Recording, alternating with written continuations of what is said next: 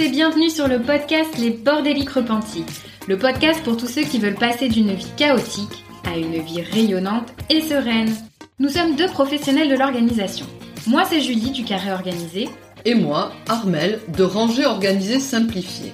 Nous avons imaginé ce podcast pour accompagner tous les bordéliques à remettre de l'ordre et de l'organisation dans leur vie tant personnelle que professionnelle.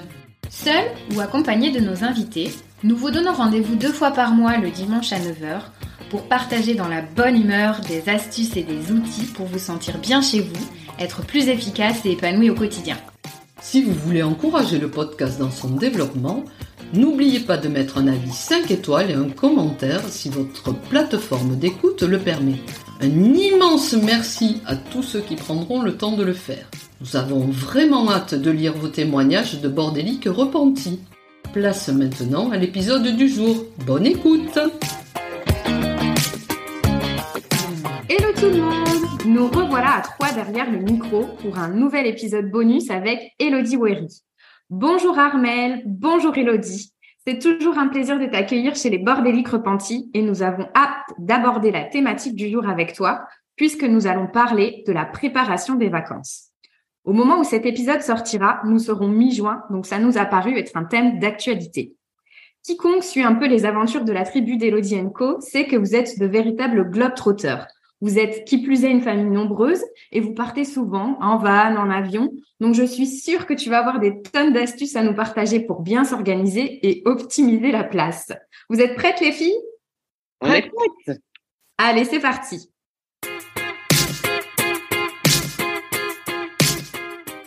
Dans la première partie, j'avais envie qu'on discute un petit peu bah, finalement de l'organisation en amont, vraiment de la préparation avant les vacances. Et donc, bah, finalement, moi, euh, du coup, alors mi-juin, on va voir, ce sera peut-être pas forcément, euh, les gens auront peut-être déjà commencé un petit peu à travailler sur euh, le sujet des vacances, on s'y prend souvent un peu tôt. mais l'une des premières questions que j'avais, c'est un petit peu, bah, quels sont les critères importants pour vous quand on choisit finalement une destination de vacances? Est-ce que c'est le budget? Est-ce que c'est les intérêts un peu des uns et des autres? Euh, Ce qu'il y a à faire sur le lieu, les activités? Enfin voilà, comment est-ce que chacune un peu vous euh, vous arbitrez un petit peu tout ça? Ah, j'ai envie de me lancer, évidemment, vous, vous, me, lancez sur mon sujet passion. Euh, moi, j'ai un critère essentiel quand je pars quelque part, c'est la météo. Alors la météo, parce que euh, on vit euh, la plupart du temps en Belgique et que la météo est très capricieuse ici, euh, qu'on n'a pas toujours des étés ou des printemps qui sont très ensoleillés. Et moi, je suis clairement quelqu'un qui aurait dû naître sur une île, sur une plage, au bord de l'eau, avec 30 degrés toute l'année. Je rêve de vivre un printemps éternel. Du coup, pour moi, la météo joue beaucoup. Donc clairement, ça va être le critère que je vais mettre en priorité lors du choix des vacances. Donc le soleil, quoi, en, priorité. Alors le soleil, le printemps et l'été, mais aussi un vrai hiver, parce que c'est un peu le souci de, de, nos pays, hein, c'est qu'on n'a pas toujours de la neige ou très peu et de moins en moins évidemment. Et donc ben voilà, je préfère aller vraiment euh, vers une destination où la météo est marquée et où je suis presque certaine de pouvoir euh, vivre les choses que j'ai envie de vivre en fonction de la météo que j'ai envisagée et de pas me retrouver avec euh, voilà l'envie de soleil et puis finalement avoir une météo très capricieuse ou avoir envie de neige et puis pas avoir de neige sur les pistes. Donc voilà, c'est un, un choix qui va en tout cas déterminer notre sélection en amont. Ok, Ok, Armel, du coup, toi Ouais, alors moi, souvent, je, quand euh, je pars, je privilégie les, les lieux à visiter et les belles pierres. Ok, d'accord, intéressant. Donc euh, voilà, c'est souvent ça. Et puis, contrairement à Elodie, moi j'aurais plutôt tendance à monter vers le nord. un rêve, ça serait de visiter tous les pays qui sont euh, Norvège, Suède, Finlande, tout ça. Ok, ça c'est parce que vous vivez dans le sud de la France. C'est ce que j'avais voilà, dit. Voilà. que vous avez plus de soleil et donc au bout d'un moment vous en avez même marre d'avoir chaud, marre du soleil. Nous ça ne nous arrive jamais. bah, moi c'est un peu un mix des deux entre vous finalement. Euh, du coup, euh, euh, enfin, il n'y a pas de vraiment de gros critères. C'est effectivement un peu en fonction chaque année de l'envie un peu du moment. Moi, ce que je vais réfléchir, c'est surtout plutôt mer, plutôt montagne, plutôt campagne. Enfin, c'est plutôt un peu par type d'endroit que j'ai envie du coup de visiter. Sans forcément m'accrocher vraiment à du coup est-ce qu'il y a vraiment des activités ou des choses des lieux en particulier que que j'ai pas envie de voir après c'est vrai que je suis souvent moi portée aussi sur la découverte Donc en général, c'est souvent un endroit bah, où on n'est pas allé, où on a envie du coup de voilà découvrir de nouveaux lieux, etc. Donc c'est un peu les critères du coup principaux quoi. De toute façon, on ne peut pas avoir les mêmes critères quand on est comme moi, juste entre adultes, et avec toi, Julie, qui a un, tout petit, et, toi, Elodie, qui, a des ados et des tout petits. Euh, c'est plus voilà, c'est plus compliqué de choisir euh, un lieu qui convienne à tout le monde. Mais je rebondis sur ce que tu disais. Euh, moi, je trouve que le fait d'aller dans des endroits nouveaux est aussi hyper important. Donc, si j'ai le choix entre une destination où j'ai déjà été, qui m'a plu, hein, euh, dans laquelle je me suis sentie bien, et une destination nouvelle, je vais toujours choisir la destination nouvelle. Ce qui crée d'ailleurs souvent des discussions dans notre couple, euh, parce que moi, je suis un peu la folie, j'ai envie d'aller découvrir des nouveaux endroits. Pour moi, c'est vraiment idiot de retourner, c'est mon avis, hein, dans un endroit qu'on a déjà vu, vu le nombre d'endroits qu'on n'a pas encore vu sur Terre. Donc, toujours cette sensation, j'arriverai jamais au bout. Et Thibaut, il aime en fait le fait de retourner dans un endroit qu'il connaît parce qu'il sait ce qu'il va avoir. Et donc, il est plus rassuré, il connaît le chemin, euh, il sait par exemple qu'il va se débrouiller avec la langue. Euh, il sait qu'on a pu manger des choses qu'on aimait bien. Enfin, voilà. Donc, dans son quotidien, il va être plus rassuré. Et donc, on est toujours en train de tirailler. Et notre accord à nous, ça a été ben, l'hiver. C'est lui qui choisit la destination. Donc en fait, chaque hiver, on retourne dans la même partie euh, de la France, en montagne, qui est vraiment son coup de cœur, où on est sûr d'avoir de la neige parce qu'on est en altitude, que c'est un endroit très enneigé en France, etc. Et puis ben, l'été ou le printemps, c'est moi qui choisis. Et donc là, par contre, on va vraiment explorer euh, de nouveaux endroits avec une prédilection pour les îles quand même. Est-ce que c'est un critère d'homme? Parce que euh, mon mari, Joël, sera à peu près toujours retourné au même endroit. Je sais pas, moi, mon conjoint est pas contre euh, du coup l'idée de, de, partir dans des endroits nouveaux. Euh, lui, après, c'est plus effectivement, j'ai l'impression, euh, ce qu'il va y avoir à faire du coup comme activité ou ce qu'on va découvrir mais euh, mais il n'est pas forcément euh, du coup euh, absolument bon, cantonné à un lieu quoi. Donc c'est pas typiquement masculin en tout cas. À ce sujet, l'exception. à ce sujet, je, je, me demande quand même toutes les trois vu qu'on est quand même connus et reconnus pour notre organisation, notre bonne gestion, notre anticipation. Voilà, c'est vraiment des qualités types, je crois, dans le home organizing, d'aimer structurer les choses. comment est-ce que vous organisez vos voyages? Vous les préparez en amont ou vous êtes plutôt en dernière minute? Alors, moi, je suis pas du tout dernière minute. c'est très personnel, mais alors, du coup, ça, ça me convient pas du tout. Mais, mais quand même, j'ai évolué un peu. Euh, il y a quelques années, j'étais très, très connue pour euh, faire des super PowerPoint, des programmes de vacances, le truc euh, super millimétré. Je me rappelle encore de notre voyage en Norvège, du coup, euh, où on était à l'époque que tous les deux avec mon conjoint, où euh, vraiment, euh, voilà, on avait dégainé cette espèce de programme et, notre hôte Airbnb était mais impressionné avec des étoiles dans les yeux, genre ah waouh, enfin vraiment voilà, ça l'a fait beaucoup rire. Donc j'ai quand même un peu évolué sur un peu le lâcher prise. Je pense aussi que le fait d'avoir des enfants, etc. Voilà, ça, aide un peu sur ce côté-là. Mais moi, je suis quand même plutôt team. J'aime bien un peu savoir un peu où je mets les pieds. Euh, voilà, là où j'ai un peu lâché prise, c'est sur le côté activité. Avant, euh, je me renseignais vachement sur ce qu'il y avait à faire, etc. Et là, euh, je me dis, on va se reposer et voilà, les activités, c'est bonus quoi. Donc, mais quand même plutôt team préparé moi. Oui, alors moi c'est team préparé, mais team préparer le voyage, euh, voilà. Mais après les activités, c'est en fonction de la météo, de, de l'envie du moment et tout ça, quoi. Ah ben ouais, c'est très bien. Et en fait, moi, vous allez être étonné, mais je suis tout l'inverse de vous. Euh, moi, je fais plutôt partie de la team euh, freestyle. Donc, j'aime bien me laisser porter par le voyage. Mais par contre, je, je, comprends tout à fait ce que vous avez exprimé avant. Je crois que ça vient du fait de de vraiment se rendre compte de la chance qu'on a de voyager, de ne rien vouloir rater de cette occasion en or. Et donc pendant des années, euh, puisque moi j'ai pas du tout voyagé quand j'étais enfant, je viens d'une famille nombreuse, euh, on n'avait pas du tout les moyens de voyager et les seuls endroits où on allait c'était à la mer du Nord et c'était très gai et je n'ai aucun regret. Euh, c'est pas du tout une critique, mais j'avais quand même un manque de voyage, de découverte, d'exploration du monde. Et donc quand j'ai pu commencer en étant euh, plus autonome, en commençant à gagner ma vie, etc., à faire des premiers voyages qui étaient des voyages principalement en France, je préparais tout parce que je voulais être sûre de ne pas rater une seule miette de ce voyage. Voilà, je voulais être sûre de ne pas être déçue par quoi que ce soit. Je voulais être sûre de ramener un maximum de souvenirs, d'utiliser un maximum le temps que j'avais à ma disposition. Et donc, je comprends tout à fait votre manière de faire. Je crois que ça vient vraiment de l'envie de ne, de ne pas en perdre une miette, de ne rien rater. Mais je me suis rendu compte qu'en fonctionnant comme ça, en étant trop dans l'anticipation et la structure, en fait, je, je perdais le plaisir de l'instant présent.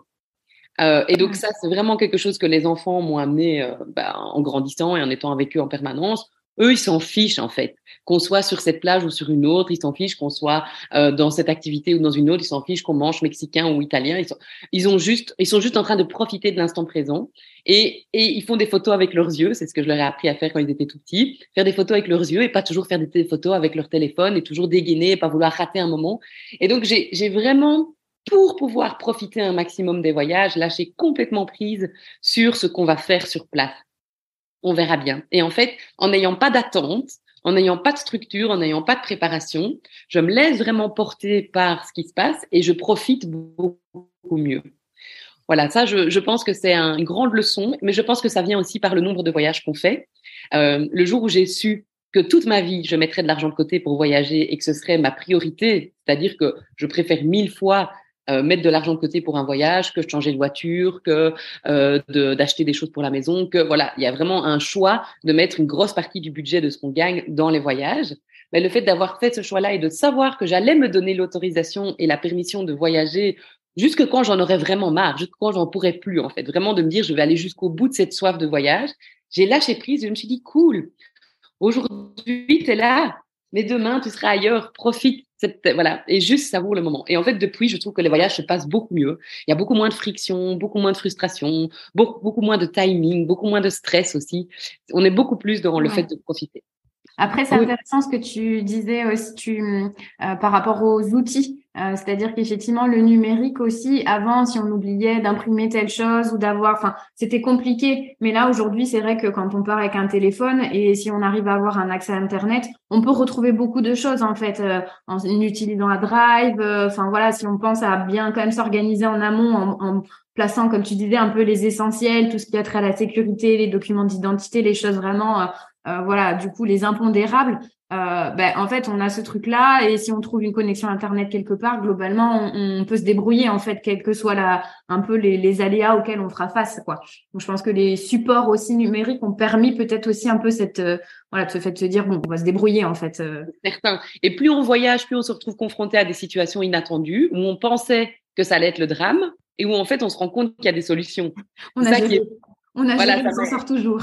ça m'est arrivé de me retrouver, euh, par exemple, en location de voiture et le gars me dit non, j'ai pas votre réservation. Et on est là, ah, pas de réservation. Sauf que là, on est six et on va pas rester dans le truc. Et comment on va faire? Et en fait, il trouve une autre voiture, on signe d'autres papiers. Euh, je veux dire, sérieusement, il y a, y a toujours un moyen. Je me souviens quand j'ai voyagé à New York, euh, il y avait le, on doit faire un document spécial pour rentrer euh, aux États-Unis et ce document n'avait pas été enregistré par la personne euh, au niveau des des douanes euh, en arrivant sur place. Donc, euh, on arrive à l'aéroport, il y a des gens qui viennent nous chercher, on doit attendre dans un espace avec tous les, les junkies euh, de l'aéroport, c'est très rassurant. Il nous dit dans un anglais très américain qu'il n'a pas le papier, qu'il ne peut pas nous laisser rentrer. Et donc, là, je me, ah, il, y a, il y a quelques années, je, je me serais euh, liquéfiée sur place. ah oui, et là, je me suis dit, bon, Elodie, tes mots d'anglais. Vas-y, débrouille-toi, hop, va chercher les documents, montre. Et en fait, on a refait le papier, on a, et ça a pris une heure, mais il ne s'est rien passé, tout va très bien. Voilà. Et ça aussi avec euh, avec le Covid, la crise sanitaire qui a vachement compliqué aussi les voyages. On s'est rendu compte qu'on était dans des situations des fois où, vraiment on savait pas si on allait pouvoir embarquer, on savait pas si euh, il fallait tel type de document, etc. Et en fait, il y avait toujours une solution derrière. Donc maintenant, on est vraiment plus plus relax. Et, et, et ça, je pense que c'est vraiment le nombre de voyages euh, qui, qui fait aussi le, la sécurité derrière. Tout à fait. Et euh, justement, tu parles des réservations, ça me fait euh, penser euh, parce que en général, souvent c'est ça, ce qui valide un peu le OK, on a réservé les vacances et ça y est, on va partir, c'est bah, l'hébergement ou en tout cas voilà savoir un petit peu ça va être quoi le point de chute. Donc c'est quoi un petit peu vos astuces vous utilisez Comment est-ce que vous faites vos recherches? Est-ce que vous avez des bons plans sur bah, comment est-ce qu'on économise aussi? Parce que c'est aussi les plus gros postes de dépenses, j'ai envie de dire relatifs aux vacances. Donc je veux bien vous entendre un peu là-dessus. Euh, moi, les critères, c'est euh, souvent, euh, par exemple, pour des billets d'avion, c'est je regarde, j'ai décidé de partir à telle date, mais si le week-end avant ou le week-end d'après, il est meilleur marché sur les billets d'avion, je transige pas. Voilà. Après, sur l'hébergement, je regarde moins. c'est pas, c'est pas le critère, c'est surtout sur les critères de, de prix de transport. Ah, ben moi, c'est l'inverse. Moi, je vais vraiment choisir en priorité le logement. Euh, alors parce qu'on a un critère important qui est qu'on ne on ne veut pas devoir aller au restaurant tous les jours oui. parce que ça coûte vraiment cher à 6 et que les enfants mangent n'aiment pas la plupart des choses qu'on va leur servir dans des restaurants. Bah, c'est toujours un peu compliqué. Et donc, on préfère en fait faire notre nourriture nous-mêmes. Donc, le, un des critères, ça va être est-ce qu'il y a bien une cuisine, un espace où on peut aller faire des courses et cuisiner des choses toutes simples. voilà. Donc, pour pouvoir être complètement indépendant en termes de nourriture. Moi, je regarde toujours sur Booking et Airbnb. C'est les deux plateformes que j'utilise. Je vais pas voir sur d'autres, sinon en fait j'ai trop de choix. Déjà comme ça, euh, c'est dingue. Et donc nous, on a par contre un critère de date.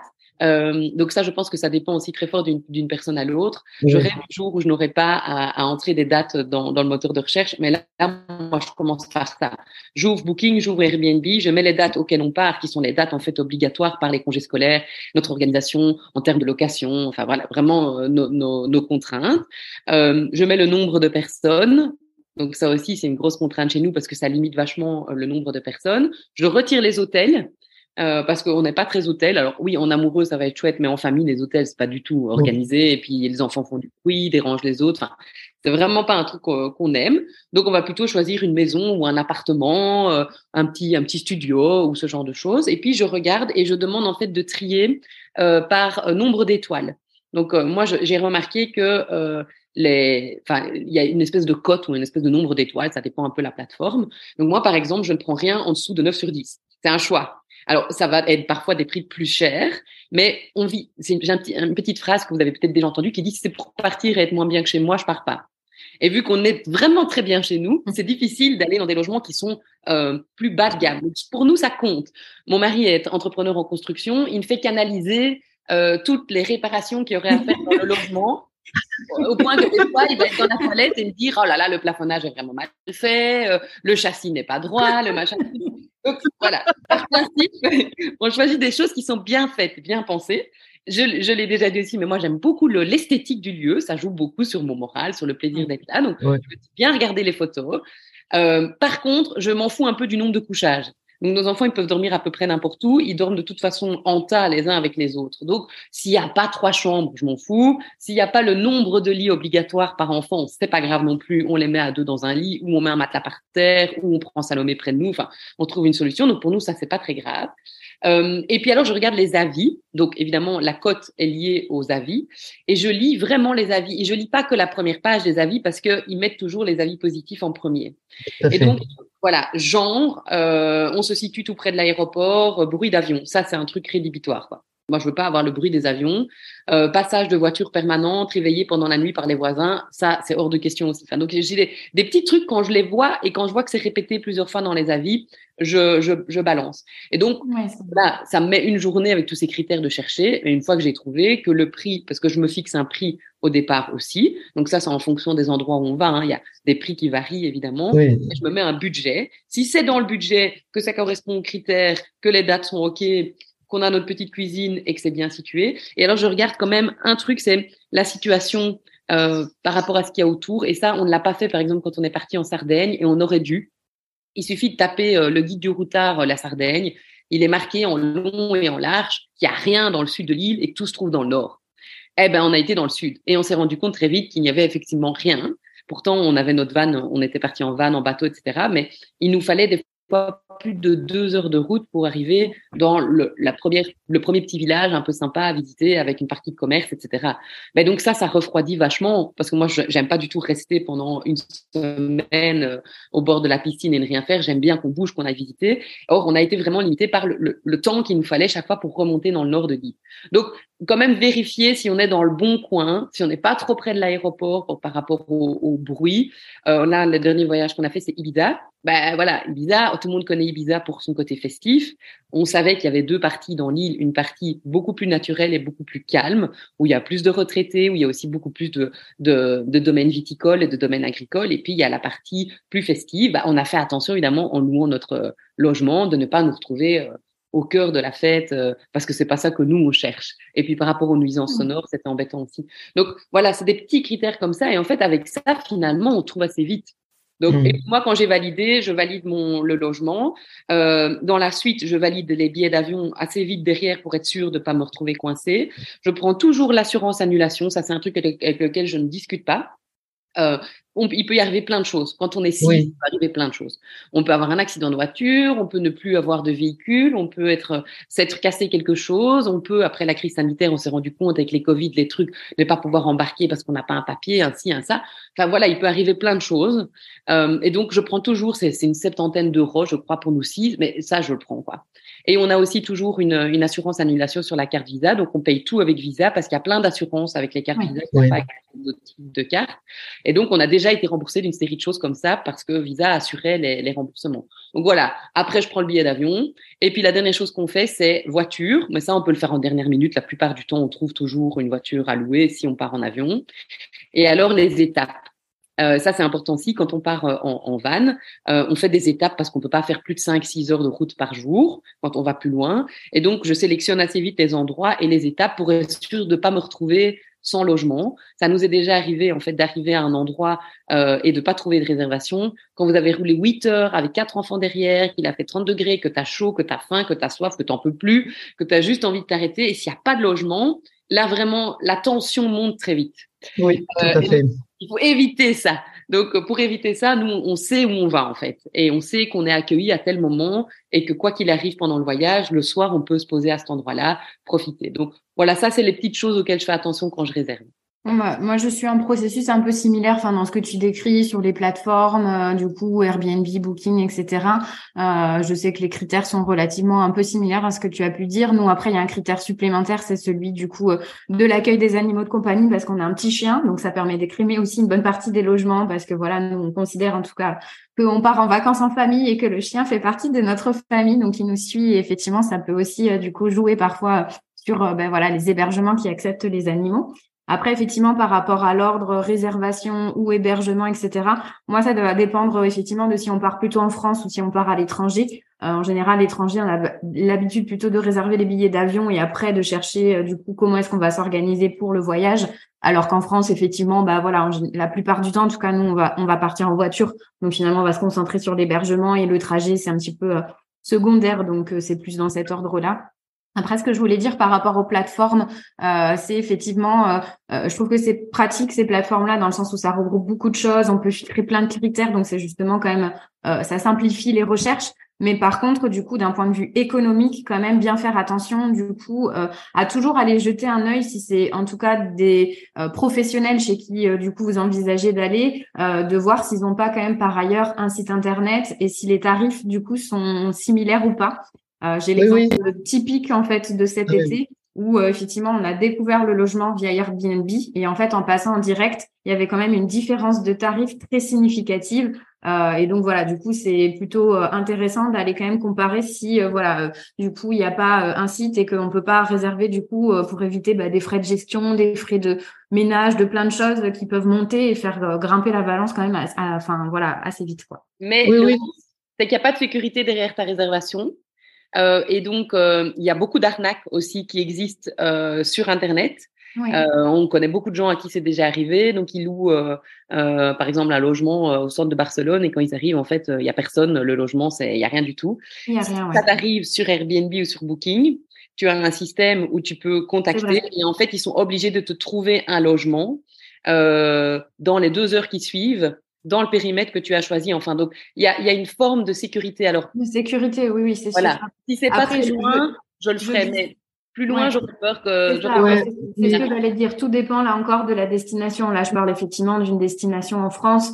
Euh, à l'étranger, effectivement, j'y réfléchirai à deux fois dans la mesure où, voilà, comme tu dis, on peut effectivement tomber sur des personnes un petit peu mal intentionnées et vite se retrouver un peu dans la panade. Donc c'est vrai. Oui, oui mais moi, ça, je l'ai fait récemment. Là, euh, en février, on était euh, en pays catalan et euh, sur la plateforme Green Goat, là, qui est une plateforme d'hébergement de qui pour des sites écologiques, notre hébergement était plus cher que si je passais, et je suis passé directement avec le propriétaire et c'était moins cher.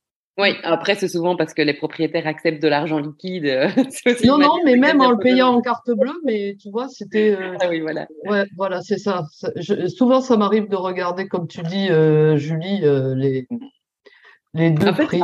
il faut être vigilant, mais il ne faut pas que cette vigilance euh, abîme le, plaisir de voyager. Euh, et donc ça, je pense que c'est vraiment quelque chose que j'ai retenu. C'est à un moment donné nos stress. On vit dans un pays hyper mondialisé. À partir du moment où vous avez un peu d'argent sur vous et que vous êtes en bonne santé et que vous avez le minimum d'affaires avec vous, je veux dire, même au fin fond de l'Afrique, vous trouverez toujours de quoi vous nourrir. Enfin, moi, j'ai toujours été surprise par ça.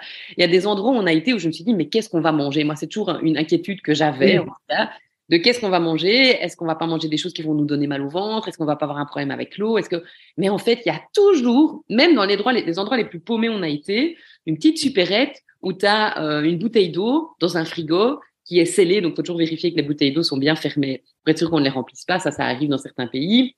On a toujours, euh, euh, alors on peut aussi remplir ses gourdes si on veut à un moment donné avec de l'eau potable pour être sûr d'en avoir sur soi. Ça c'est un petit truc qu'on essaye toujours de faire aussi, avoir les gourdes.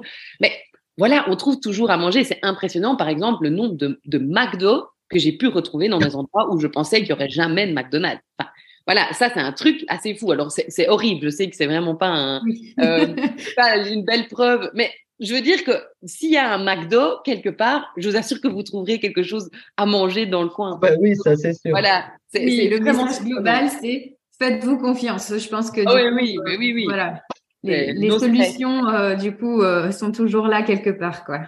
Ça nous est jamais arrivé d'être coincé quelque part ou ça nous est jamais arrivé de, de ne pas pouvoir payer quoi que ce soit parce qu'on n'avait pas le moyen de paiement. Enfin, des, des, distributeurs, par exemple, d'argent, ben, il y en a partout. C'est assez surprenant. Il y en a pratiquement plus en Belgique. On est en train de les retirer partout. Mais je peux vous dire que là où on voyage, la première chose qu'on fait en arrivant à l'aéroport, c'est aller chercher de l'argent. Vous pouvez le prendre des euros et puis aller les faire échanger. Donc ça aussi, c'est un truc quand on n'a pas la même monnaie il faut aller l'échanger si possible à l'aéroport. Comme ça, voilà, on a cette, ce petit argent dans sa poche et quand on bouge, on a toujours ce qu'il faut et on vérifie qu'il y a suffisamment d'argent dans la pochette. Et si à un moment donné on n'a plus assez, on anticipe. On va rechercher un peu d'argent dans les aéroports, dans les villes, dans tous les endroits où il y a une concentration de personnes.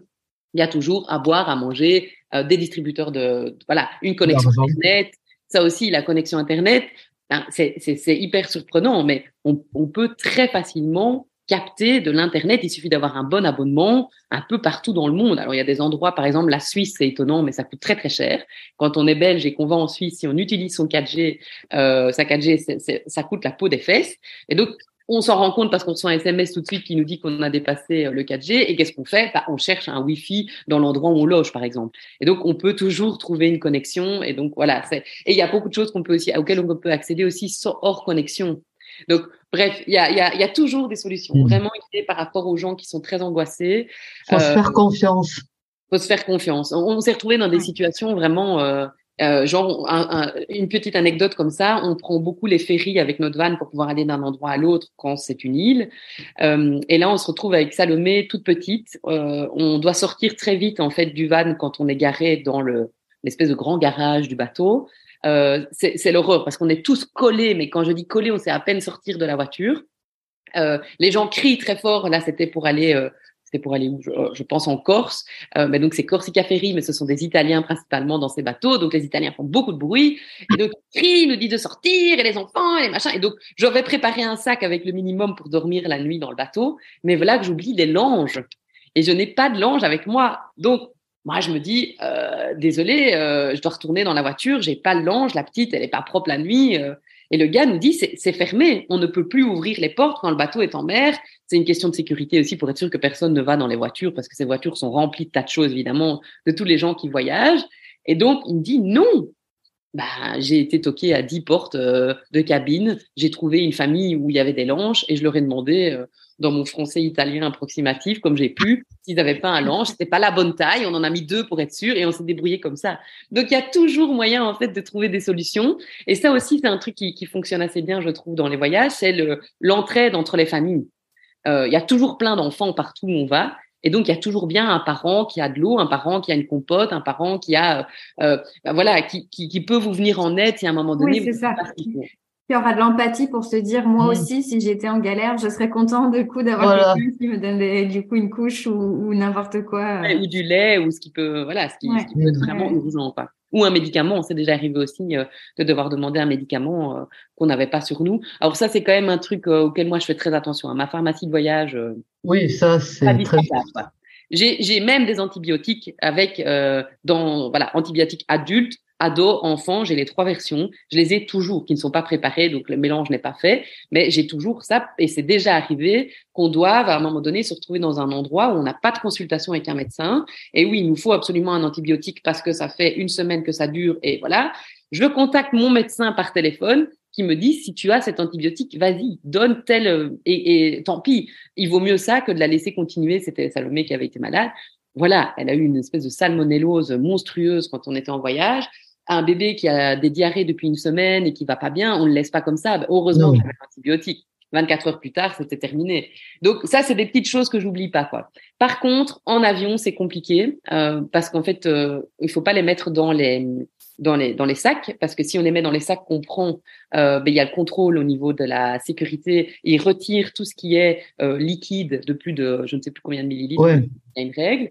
Et donc, voilà. Alors, on a déjà pu discuter. Hein. Quand ça touche aux enfants, si on n'est pas d'accord et qu'on respecte, alors en fait, il faut une espèce d'analyse du produit et ils acceptent, après l'avoir passé devant, dans une machine, de le reprendre dans l'avion. Donc, c'est déjà arrivé, par exemple, avec du lait euh, pour Salomé. Voilà. J'ai dit, je suis désolée, mais moi, elle a besoin de son lait. Euh, c'est ce lait-là qu'elle boit et pas un autre. Si vous me l'enlevez maintenant, ça va être la catastrophe pendant les 8 heures de vol. Et vous devez me laisser ce lait-là. Et j'ai pas en plus petite quantité. Donc, euh, et en fait, ils le passent dans une machine. Ils, je sais pas très bien ce qu'ils font. J'ai pas très bien compris ce que c'était, mais en tout cas, on a pu le reprendre dans l'avion. Donc, ils font des exceptions. Oui, pour les enfants, ils sont assez. Pour les médicaments, même chose. Le Nurofen, on a pu le prendre, etc. Euh, voilà. Mais sinon, on met tout dans les valises, ça part en soute, et là, on met ce qu'on veut comme médicament euh, dans les valises.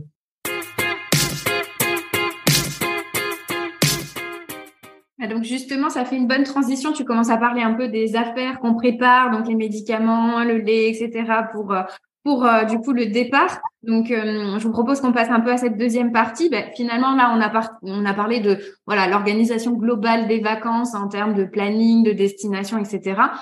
Là, maintenant, on est sur les affaires pour le départ. Donc, est-ce que vous avez une organisation euh, particulière euh, du coup à nous, partager? Comment est-ce que vous préparez un petit peu vos affaires en amont du, jour J quoi? Alors, quand tu as des garde-robes minimalistes, c'est assez facile à faire de faire ta, ta valise. Il n'y a pas, voilà.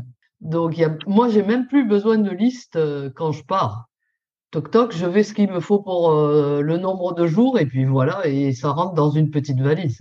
Ok, donc tu prends pas l'intégralité de ta garde-robe, tu sélectionnes. Non, non, voilà, c'est ça. Du coup, euh, en fonction du nombre de jours euh, pour les. Oui, voilà, c'est ça. Mais en tout cas, voilà, quel que soit un peu, effectivement, j'imagine qu'une garde-robe minimaliste, on en a parlé dans un des épisodes, donc je pense que nos auditeurs sont un peu au courant, mais effectivement, tu, tu peux plus facilement mixer les pièces. Donc tu prends moins la tête sur est-ce que ça va aller ou pas en termes du, du coup de, de, de, de tenue, quoi. Oui, oui, voilà, c'est ça. Donc, c'est pas très compliqué. Euh, j'ai plus pas besoin d'avoir la liste, savoir si je prends trois t-shirts, quatre pantalons. Euh, voilà. Alors moi, j'ai pas de liste non plus, étonnamment. Hein, comme quoi, on croit que tout est listé. Pas du tout. Euh, ça me stresse en fait les listes. Je vais faire le tour de la maison. Donc moi, ma technique, c'est celle-là. Euh, donc pour le moment, on est à la tanière. Euh, ça veut dire que de toute façon, nos, nos maisons sont tellement euh, minimalistes et organisées que c'est pas très compliqué. En fait, je passe de pièce en pièce et je rassemble à un endroit un palier ou une zone où j'ai de l'espace et où ça ne dérangera pas. Euh, l'ensemble des choses. Donc, je vais vraiment les chercher. Je vais dans une chambre, je fais le tour et j'ouvre tous les rangements en fait pour être sûr qu'il n'y ait pas un truc auquel j'ai pas pensé et je rassemble et je rassemble et je prends la quantité de la place dont je dispose. Donc, si on part en van, on met dans des caisses, on en reparlera. Donc, j'ai un nombre de caisses et un volume de caisses qui peut pas être dépassé, point. Et pour euh, les valises, ben, en fonction du billet d'avion qu'on a réservé, on a X kilos euh, par personne et on est toujours en dessous. Hein. Donc là, le dernier voyage qu'on vient de faire à Ibiza, on avait, je pense, qu'on pouvait prendre plus de 60 kilos puisqu'on avait une valise de 20 kilos pour la famille et 10 kilos chacun. Donc ça fait 60, on avait droit à 80 kilos, ce qui est énorme. énorme. oui, c'était énorme. Et on avait, je pense, 35 kilos en tout euh, pour nous six. Euh, alors, quand c'est comme ça, juste petite précision, euh, si on vous dit euh, une de 20 kilos et 6 de 10 kilos, euh, C'était comme ça dans le billet d'avion, j'ai pas pu retirer, sinon j'aurais retiré le nombre de, de, kilos pas nécessaire. Ce n'est pas grave si vous n'avez pas 20, 10, 10, 10. En fait, ils considèrent que pour cette famille-là, il y a autant de kilos maximum. Hmm. du moment, alors moi, on avait fait une grosse valise et deux moyennes. Je sais pas, j'en avais genre deux de 15, un, truc dans le genre deux de 10 et, une de 15, un truc comme ça. Mais peu importe si c'est pas le nombre de kilos répartis par valise. Comme ça, vous le savez, parce que c'est toujours un stress pour les gens. Donc moi, je ne pèse pas mes valises. Je sais que je suis en dessous de la quantité de toute façon. Et même si ça arrive, vous payerez, vous payerez le nombre de kilos en plus, mais on vous empêchera pas de rentrer dans l'avion. ça, faut le savoir aussi. mais le mieux est quand même de les peser, les peser avant. Euh, il y a des valises où d'ailleurs il suffit de les porter et il y a un système qui pèse automatiquement ouais. la valise. Ça, c'est pas mal. Bah, sinon, vous mettez sur une, euh, sur une, sur une balance. Euh, personne. Voilà. Euh, alors, donc, je fais le tour de la maison, je rassemble en fonction de l'espace que j'ai, euh, et puis ensuite, j'empacte. Euh, donc, je, dans les valises, je mets euh, bah, principalement, j'essaye de ranger par personne, c'est plus simple. Donc, en fait, on a une grosse valise, une, une moyenne valise et deux petites valises. Et donc, en fonction, J'essaye de, voilà, c'est des valises qu'on a depuis des années. Petit truc aussi, on les a marquées avec des Scooby-Doo de couleur. Parce que quand les valises tournent sur, euh, quand on sort de l'aéroport, il y a plein de gens qui ont des valises noires. Hein. Euh, donc c'est hyper risqué en fait de, de soit que quelqu'un prenne la valise ou de ne pas la reconnaître. Donc on met du Scooby-Doo. Euh, et puis voilà, j'empacte en fonction et j'essaye vraiment de les charger un maximum pour ne prendre dans l'avion que le minimum, parce que je sais qu'au passage de sécurité c'est embêtant. Euh, donc voilà, c'est aussi simple, aussi simple que ça. Moi, je le fais par euh, le, le, déplacement dans la maison. Je rassemble et puis je fais une liste en fait pour le dernier jour. Donc ça, c'est vrai, qui est toujours plus ou moins la même. Je pourrais d'ailleurs m'amuser une fois là, mais j'aime bien le faire spontanément. Où je vais, au fur et à mesure que je fais le tour de la maison, je vais penser à des choses.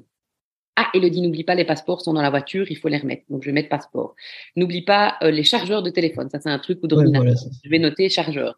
Les doudous des enfants, il faut toujours les prendre en dernière minute parce qu'ils dorment avec jusqu'au dernier moment. Donc, les doudous, il faut pas oublier de les prendre. Euh, ne pas oublier de vider le frigo. Euh, ça, hyper important. Vider le frigo. Si on part de longues périodes, on débranche la plupart des électroménagers, surtout pendant l'été parce que c'est déjà arrivé avec des, des orages que ça soit abîmé. on débranche le Wi-Fi, par exemple. Aujourd'hui, avec les panneaux photovoltaïques, c'est embêtant parce qu'en fait, ils captent plus si on retire le Wi-Fi. Donc, il faut euh, le laisser. Mais avant, on retirait tout ça. On peut retirer l'écran, par exemple. Euh, voilà, débrancher un maximum de choses. Euh, on n'oublie pas aussi les poubelles. Donc ça, dans ma liste, il y a vider les poubelles, nettoyer les poubelles pour qu'il n'y ait pas de problème de, de verre ou de je ne sais trop quoi quand on revient. Lancer le lave-vaisselle au dernier moment. C'est un lave-vaisselle qui s'ouvre tout seul, donc je sais qu'il sera aéré.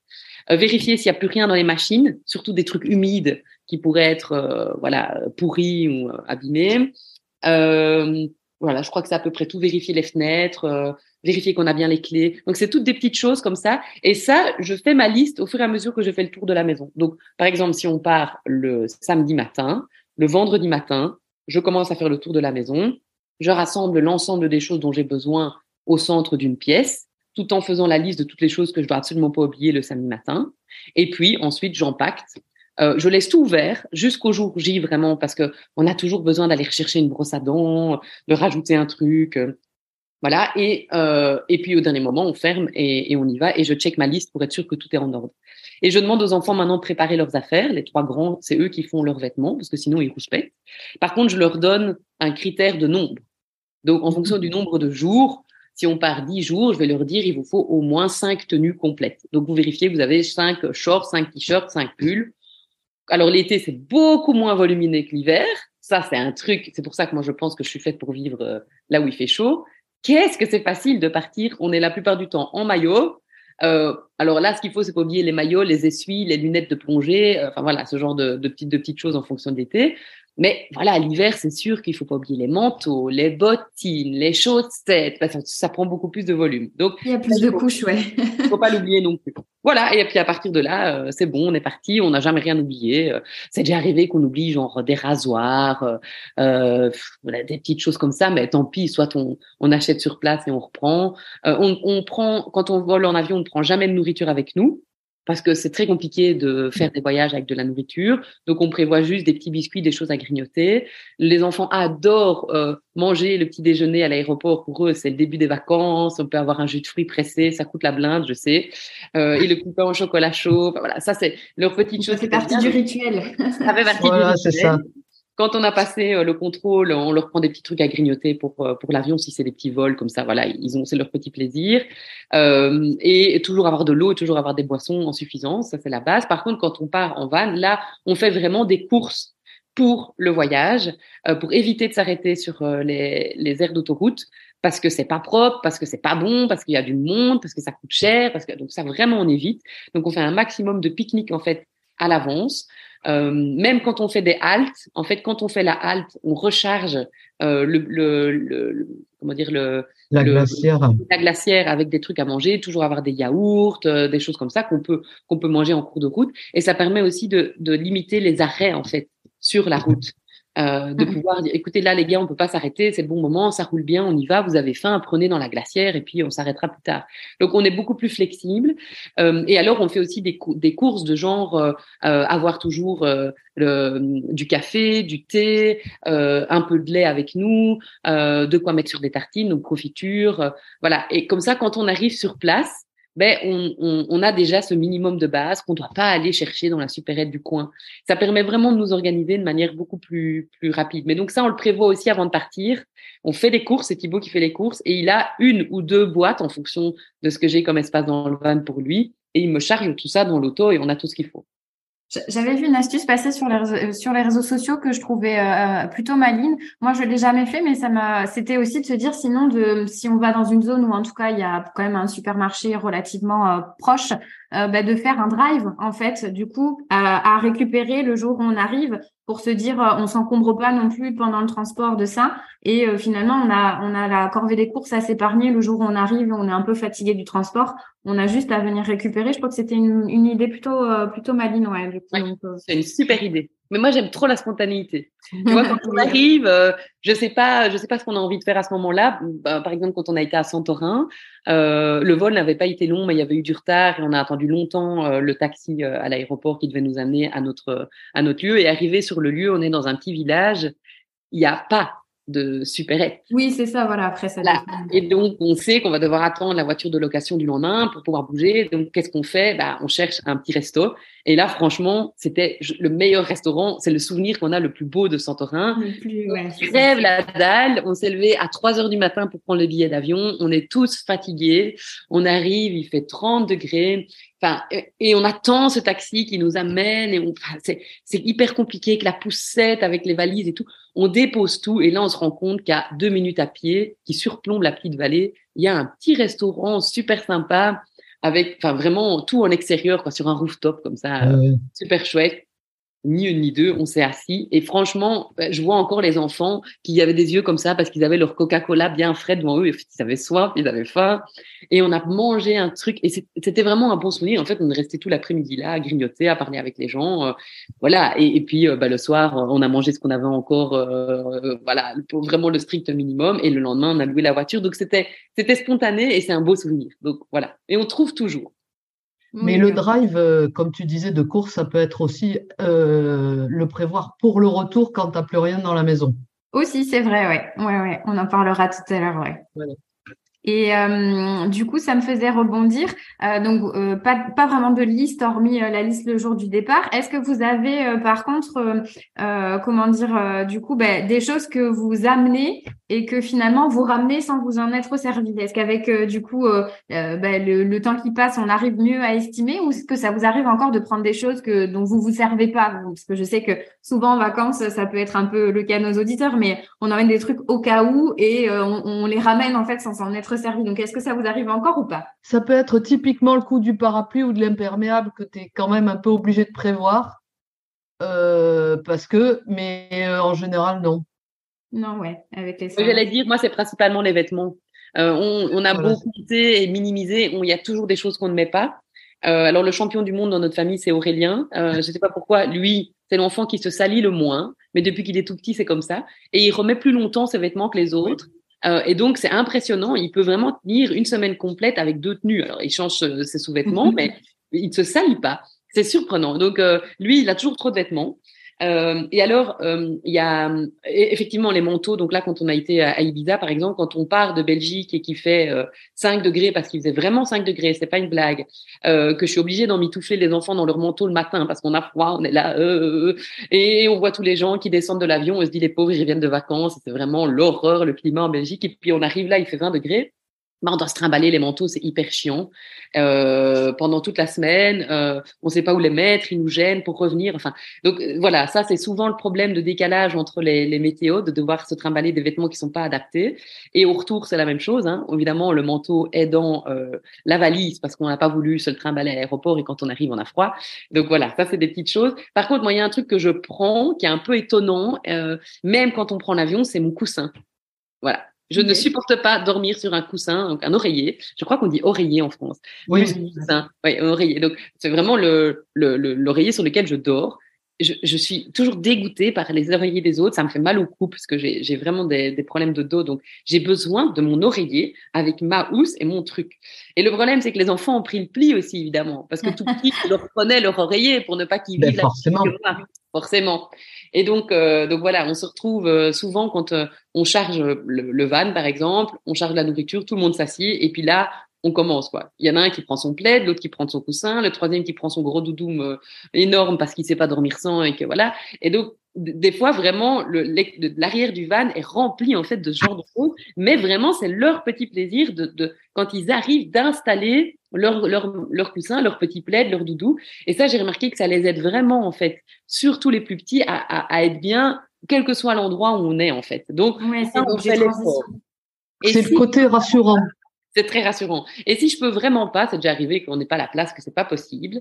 Euh, j'ai une autre technique, c'est qu'en fait, je prends euh, des des grands t-shirts. Celui qui a les plus grands t-shirts chez nous, c'est Thibaut. Donc des t-shirts genre XL, quoi. Et Ouais. j'enfonce le coussin de, de et mets avec la housse dans le t-shirt. Comme ça, ça sent le linge et je sais que c'est propre et ça sent ma maison. Donc ça, c'est ma petite technique. Donc je prends toujours deux, trois t-shirts en plus et je mets les coussins dedans pour qu'on puisse dormir dans nos odeurs. Bonne idée. J'aurais pas pensé le coup de mettre l'oreiller dans un t-shirt. un jour j'avais que ça et je me suis dit tant pis euh, ça me dégoûte je vais mettre le t-shirt et puis je me suis dit oh finalement c'est pas mal c'est en coton c'est- confortable Ouais. on a tous un peu nos petits tocs euh, comme oui, ça c'est ça, c'est les petites habitudes après, ouais. ouais. et notre fils Blaise il voyage avec ses petits tracteurs donc il a beau avoir 14 ans euh, il, il fait une collection de, de tracteurs miniatures et je vous assure qu'on a été dans des pays complètement dingues où en arrivant la première chose qu'il fait c'est mettre son tracteur sur sa table de nuit des petits tracteurs et c'est vraiment sa manière à lui de se dire, OK, on est ici, en fait, il y a une partie de ma maison ici. Donc ça, on laisse faire. On, on le- Ouais. on les autorise euh, à avoir ce genre de petits objets, les, les petits Bah, bouts et les petits trucs, quoi. Ça rassure, oui. quoi. C'est, c'est l'objet un peu, je te disais, de transition qui fait le lien entre la maison et du coup, euh, voilà, l'espace de, de vacances un peu temporaire, quoi. Ok. Il faut savoir aussi que quand on prend l'avion, on peut prendre plein d'objets euh, volumineux. Euh, je dis ça pour les, les jeunes parents. On peut prendre son siège auto, par exemple. Euh, on peut prendre des poussettes, bien sûr. Alors, il y a des poussettes qui, qui sont plus faciles, entre autres la yo-yo, parce qu'elle se plie, elle se met euh, euh, dans l'avion.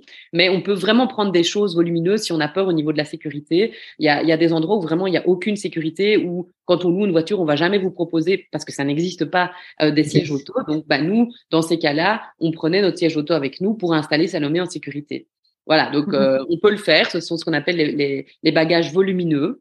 Euh, Il y a un endroit spécial dans l'aéroport où il faut les placer. Il y a des gens qui voyagent avec euh, des planches de kitesurf, euh, qui voyagent avec des, des violons ou des violoncelles énormes. Et en fait, tout ça peut tout à fait être transporté. Voilà, donc il faut pas avoir peur de demander euh, et de, de se renseigner si à un moment donné on a peur par rapport à la sécurité. Quoi. Ok. On en vient sur le sujet de l'optimisation de la valise, de la place. euh, donc, tu parlais un peu tout à l'heure, euh, Elodie, je crois, euh, donc vous fonctionnez avec des caisses, qui est pas forcément aujourd'hui très conventionnel. Est-ce que tu veux nous en dire un peu plus pour partager ton expérience? Oui, alors je me suis rendu compte, on a un van, donc le van c'est un coffre de camionnette, hein, tout simplement, qui est en fait très haut, mais pas très profond. Et je me suis rendu compte au, lors des premiers voyages que j'arrivais à optimiser l'espace de ce coffre en mettant des caisses. J'ai trouvé euh, dans un magasin qui s'appelle Action euh, des caisses avec le, le, le, le, couvercle qui est intégré à la caisse. Ça, c'est très pratique, comme ça, on ne doit pas chercher le couvercle. Et quand on ouvre la caisse, en fait, les, les couvercles se replient sur les côtés et on a vraiment accès à l'entièreté de la caisse. Ça permet en fait de jouer au Tetris, tout simplement, et de mettre beaucoup plus de choses dans ce coffre. J'ai d'ailleurs vu beaucoup de gens en van qui avaient carrément euh, mis en place un système de rayonnage ouais. dans ouais. leur coffre qui est fixe dans lequel la caisse rentre. Donc, ça veut dire que dans ce cas-là, on peut pas changer la caisse parce qu'on a vraiment la taille de la caisse. C'est pas mal. Moi, les caisses varient euh, en fonction euh, ben, il y en a qui se cassent, on essaye d'autres systèmes. Donc, je préfère ne rien fixer en fait dans le coffre, euh, d'autant qu'on a le système de lit qui est mis, qui peut se mettre derrière. Donc, il vaut mieux ne rien mettre euh, et, laisser ce coffre vide en fonction de ce qu'on veut en faire. Et nous, on peut en fait avancer la banquette ou reculer la banquette. Donc, on peut aussi mettre la caisse en horizon, enfin en, en horizontal ou en vertical en fonction de la place qu'on a. Et donc, ça limite la place qu'on a dans l'habitacle devant ou pas. Donc ça, c'est assez pratique. Euh, L'idée, c'est que chacun a sa caisse. Donc ça, j'aime beaucoup l'autonomie euh, que ça permet avec les enfants. Et chacun a le même volume de caisse. C'est une petite caisse dans laquelle ils vont mettre leurs sous-vêtements, leurs vêtements, leurs affaires. Donc il y a une caisse par enfant plus une caisse par adulte. Donc on a déjà six caisses. Et on a euh, une à deux caisses euh, pour donc une au moins pour tout ce qui est médicaments et produits de soins donc je mets ensemble euh, les savons, les, les, choses comme ça. Et puis on a une caisse avec ben, tout ce qui est euh, essuie, donc euh, de, essuie, euh, je, sais pas, je sais pas comment vous appelez ça, essuie de bain. Essuie tout, oui, les serviettes et tout ça. Voilà, on prend toujours. Ah oui, un truc que j'oublie jamais, c'est du papier toilette. Ça c'est vraiment le truc, ça m'a sauvé la vie plus d'une fois. Euh, parce que des fois, on arrive dans des logements où, il y a qu'un rouleau de papier toilette, mais assis, le premier rouleau de papier toilette, il va très vite. Donc, euh, il faut toujours en avoir un de rechange. Et alors, dans l'auto, le nombre de fois qu'on a utilisé des, des, papiers toilette. Quand ils étaient plus petits, c'était plus des lingettes. Euh, mais c'est pas très écologique, mais ça permettait de frotter les mains et ce genre de choses. Maintenant, on, on est plus sur du papier toilette avec de l'eau, euh, voilà. Euh, donc on met tout ça dans, dans cette caisse. Et en fait, ce sont les caisses que je mets toujours en dernier dans le coffre, donc auxquelles on a accès par la banquette arrière. Si un enfant est malade dans la voiture, j'ai accès aux médicaments. Si euh, il y a un problème qu'il faut euh, se désinfecter les mains ou euh, utiliser du papier toilette, il est à disposition aussi. alors après nous dans le van, on a plein de rangements cachés.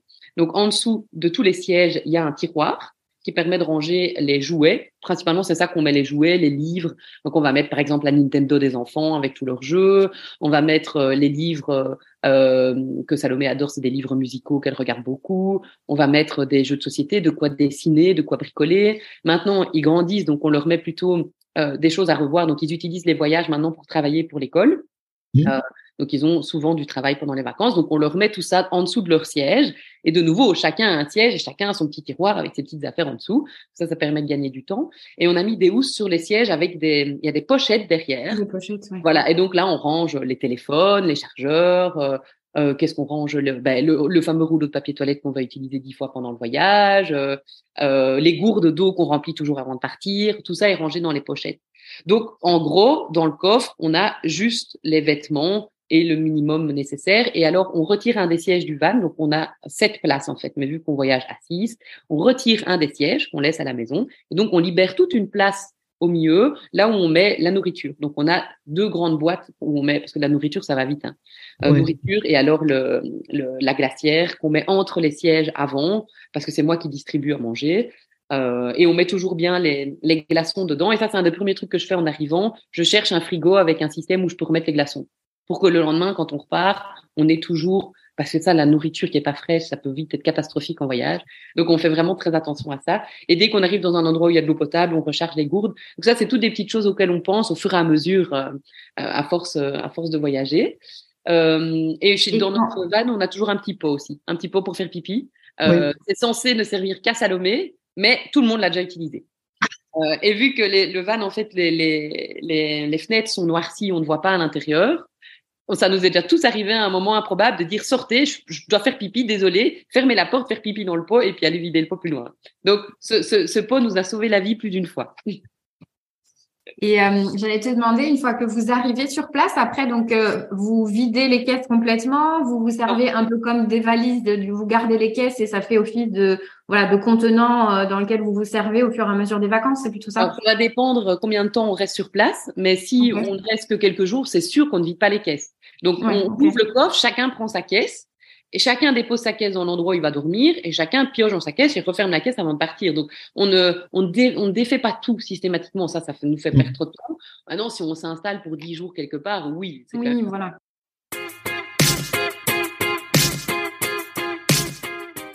Dans les caisses, après, vous recompartimentez? Parce que je sais que, par exemple, dans les valises, il peut y avoir, tu vois, du coup, certaines personnes sont adeptes un peu de solutions pour euh, recatégoriser un peu et puis faire une valise un peu plus optimisée. Ça, non? Ça ne marche pas avec les enfants. Ils finissent quand même toujours par tout mélanger. Euh. donc ça, je ne fais plus. Je les laisse gérer leur truc. Euh, mais par contre, avant de partir, je leur ai souvent expliqué le système de, pliage ou de roulage. Donc, ils voient bien qu'ils gagnent du temps. Et donc, ils ont par réflexe, ils vont, avoir tendance euh, à le faire. Après, plus, plus on bouge, plus il y a de linge sale, plus leur caisse est vide. et donc, au bout d'un moment, s'associe un truc, un, un sac pour le linge sale, c'est la base, quoi. Il faut toujours avoir un grand sac pour mettre le linge sale. Et euh, donc, leur caisse va se vider au fur et à mesure, mais le sac de linge le sale va se, se remplir. Et donc, ça, c'est aussi un des critères, j'ai oublié de dire tout à l'heure, dans le choix des logements. Il faut qu'il y ait de quoi laver les vêtements. Parce que vu qu'on part avec une toute petite caisse et qu'on part souvent sur des plus longues périodes, euh, ben, il faut qu'on puisse à un moment donné euh, ne fût-ce que laver les sous-vêtements parce qu'on n'en a plus assez. Euh, donc, moi, j'aime vraiment bien. Il y, a, pour cette raison-là et pour la raison que je déteste rentrer, devoir faire mes lessives à la maison. Je trouve que ça fait punition. Donc, je préfère les faire tant que je suis encore en vacances, dans mon état d'esprit très cool, où tout est très chouette, tout est très beau, tout est très agréable. Ça, ça passe beaucoup mieux. Et donc, soit on trouve, c'est déjà arrivé, un logement avec une machine et un séchoir, ce qui est quand même souvent le cas maintenant. Ouais, euh, S'il n'y a pas de séchoir, peu importe, il y a un système pour sécher dehors. Euh, soit on est dans un, un, espèce de centre de vacances comme on a fait ici en Allemagne. il y a une, une machine à disposition, on paye 2 euros, on a un petit euh, voilà. Soit, c'est déjà arrivé aussi euh, dans, dans, des endroits différents, où on doit trouver une washerette, un endroit où on peut aller laver à l'extérieur, quoi. Et donc, c'est mon petit moment à moi. Je prends mon bouquin, je vais poser mon linge, et, et, je trouve ça hyper satisfaisant, en fait, de replier tout, de remettre dans les caisses, de rentrer. Et donc, quand on rentre, en fait, moi, il me faut, je sais pas, peut-être deux heures maximum pour essuyer les traces du voyage. Vraiment, j'ai pas envie de me trimballer ça plus, plus loin. Donc, euh, c'est comme ça. oui, parce que c'est très démoralisant d'avoir des tonnes de linge à laver quand tu rentres de voyage. C'est rigolo, c'est un truc que je fais pas du tout, mais enfin, en vous écoutant, ça me paraît évident. Donc, euh, ça m'inspire pour les prochaines vacances. si, si, moi, moi, il faut que je rentre de voyage avec le minimum de linge sale. Il y en a toujours un peu, hein, mais une forcément, les derniers jours, tu es obligé les derniers jours d'avoir un peu du linge sale ou les serviettes si tu les amènes. Mais c'est marrant. Je ne l'ai pas dit tout à l'heure, mais pour moi, c'est hyper important qu'il y ait des draps de lit et les essuie-de-bain fournis avec. Et je préfère payer ce, service supplémentaire que de devoir, parce que c'est très volumineux, euh, de devoir prendre ces essuies, ces draps de lit. Et alors, la punition quand tu rentres, de devoir te taper tous les draps de lit. Alors, ça, pour moi, c'est c'est c'est pas un luxe, c'est une nécessité quoi. Quand on voyage assis comme ça, et, et d'ailleurs nous on rentre toujours au dernier moment, on rentre juste, enfin quand on reprend l'école le lundi, on rentre le dimanche euh, à, à 17 heures quoi. On va vraiment profiter du voyage jusqu'au bout. Donc je, je peux pas me taper tout le lundi à faire ce genre de choses. Je perds du temps dans dans la reprise et dans le travail etc. Donc vraiment, je, je suis convaincue que l'argent que je vais mettre dans ce service, je le récupère en gestion et en organisation de mon travail en rentrant en fait. Donc ça, on, ne, discute pas. Quoi. On prend les draps de lit et les, et, oui, les avec. Oui, moi non plus, je négocie pas. Euh, c'est euh, les logements, c'est avec draps et serviettes. Oui, la plupart maintenant c'est le cas. Hein, d'ailleurs. Oui, oui, ça reste assez courant quand même maintenant. Ouais. Ok, euh, on a fait tout pour vous les filles un, un peu sur la préparation? Oui, vas-y Armel. Je ne négocie pas. C'est le forfait ménage dans mon logement. Ok. Je refuse de faire le ménage Euh. Alors, moi, je crois que la dame de ménage qui passe après nous, elle doit se dire, ils ont nettoyé. Oui, moi aussi, chez moi aussi, mais c'est vraiment un grand respect pour les gens qui font ça. Euh, et donc, on défait les lits, on met tous les draps dans la baignoire pour euh, les. Voilà. On, vide les poubelles, bien sûr, on ne laisse jamais des déchets, on vide le frigo, etc. Et s'il reste. Ça, c'est un truc aussi que j'ai beaucoup fait. S'il reste des choses dans le frigo, je les mets sur la table avec un petit mot et je dis prenez-les. Ah, des choses sont ouvertes, etc. Parce que voilà, et les, je sais que la, plupart des, des, personnes les prennent, et tant mieux, surtout dans des pays où ils ont, ils ont moins. J'ai déjà laissé, par exemple, des, des, jeux de plage. Euh, on a oublié de prendre les jeux de plage avec. On était là pour dix jours, il faisait super beau. On a acheté un ensemble de plage, mais je pouvais pas reprendre ça dans l'avion. Je trouvais ça débile, et donc je l'ai mis. Euh, que la personne qui en a besoin le prenne pour ses enfants. Et je suis sûre que ça, ça a rendu service à quelqu'un. Idem pour les livres et les magazines tout ce que je lis sur place reste sur place. Donc là, par exemple, dans, dans l'appartement Ibiza, j'ai laissé mes deux magazines et mon livre. Je les ai mis dans la bibliothèque. En fait, il y avait une bibliothèque. Oui, oui, voilà, c'est ça. Et je me suis dit quelqu'un d'autre les lira. Donc j'essaye vraiment de, de, ramener le minimum. Et ce qu'on a déjà fait aussi, entre autres, euh, à l'île Maurice, euh, on avait euh, une, une, grande maison et c'est le cas dans certains dans, certains endroits où on voyage, entre autres ces pays-là, mais aussi je sais au Maroc, entre autres, ça existe, il y a des personnes responsables de la maison. Et c'est cette personne en fait qui accueille les gens et qui est là tous les jours, qui fait le ménage, qui, qui euh, fait aussi la, la nourriture. Donc en fait, on paye ce service. Euh, moi, j'ai trouvé ça génial parce qu'elle nous a cuisiné plein de plats qu'on n'aurait jamais pu faire. Et en fait, c'est aussi quelqu'un qui peut être là au cas où pour euh, gérer le babysitting des enfants. Donc c'est vraiment un truc euh, de dingue. Euh, et ça ne pas plus cher que d'une location ici en France. Donc c'est ça qui est fou. Euh, et donc cette dame-là, évidemment, on est resté un mois, donc euh, on s'est plus que pris d'affection pour elle. Encore aujourd'hui, elle nous envoie des messages régulièrement et elle suit l'évolution des enfants. Salomé avec que quelques mois, donc euh, voilà, elle, s'était entichée de cette petite blonde aux yeux bleus. Elle en avait jamais vu des comme ça, des enfants. aussi clairs de peau, c'était adorable. Et donc, en fait, on lui a laissé une grosse partie de nos vêtements quand on est parti. voilà, donc je lui ai laissé mon vernis à ongles parce qu'elle elle trouvait ça génial en fait. Elle, était fascinée par mon vernis à ongles. Et donc, bah, je lui ai laissé le vernis euh, en lui disant euh, prends-le pour toi, euh, tu en auras plus besoin que moi. On lui a laissé les turbulettes, je sais pas si vous voyez ce que c'est. Oui. Ça en France, les, les, gigoteuses. Les gigoteuses parce qu'elle avait un petit-fils et elle me disait que son petit-fils avait froid pendant l'hiver. Alors c'est un hiver euh, à oui. c'est pas le même hiver qu'ici, mais vu que les maisons sont pas isolées et pas chauffées, bah, évidemment, moi j'ai entendu ça, j'ai laissé toutes les, les turbulettes de Salomé, je me suis dit c'est pas grave on, enfin, on trouvera d'autres solutions à la maison. Euh, on a laissé des vêtements, j'ai laissé plein de vêtements. Euh, tout ce qui était trop petit, en fait, j'ai tout laissé. Voilà, c'était et, et, euh, et, quand on est parti, on lui a laissé un, un gros pot de fleurs avec une plante parce qu'elle adorait le jardin et on lui a dit merci comme ça. Et elle était hyper heureuse, mais pour nous c'est pas grand chose quoi, de laisser trois shorts et deux t-shirts. Voilà, et pour elle ça représentait vraiment beaucoup. Donc voilà, on est on est revenu ce jour-là bien plus léger qu'on était parti. Euh, et ça, ça c'est un truc que je me souviendrai euh, voilà, toute ma vie. Et les enfants ont vraiment fait le, le, pas de dire, OK, ça, je vais laisser, ça, je vais laisser, ça, je vais laisser. Euh, les médicaments, on a laissé toute notre trousse de médicaments. Ils n'ont pas accès aux médicaments non, non. Et donc, elle a halluciné quand elle m'a vu dans la salle de bain, en fait, ouvrir ma, ma pharmacie et commencer à aligner tous les médicaments pour être sûre. Et un jour, elle m'a dit, j'ai mal au ventre. Et je lui ai dit, mais tracasse, j'ai ce qu'il faut, buscopan, machin. Comme dans une pharmacie, j'allais chercher tout. Et elle dit, mais nous, on n'a pas ces médicaments-là. Et donc, je lui ai laissé tout. Tout est resté dans le meuble là. Et je lui ai dit, prends-les. Euh, c'est pas pour le voyage, on va pas avoir de problème euh, au retour. Moi, en rentrant, j'irai à la pharmacie, j'irai chercher ce qu'il faut. Euh. Donc voilà, on peut aussi laisser une série de choses. On peut partir avec une série de choses en sachant qu'on va les laisser sur place.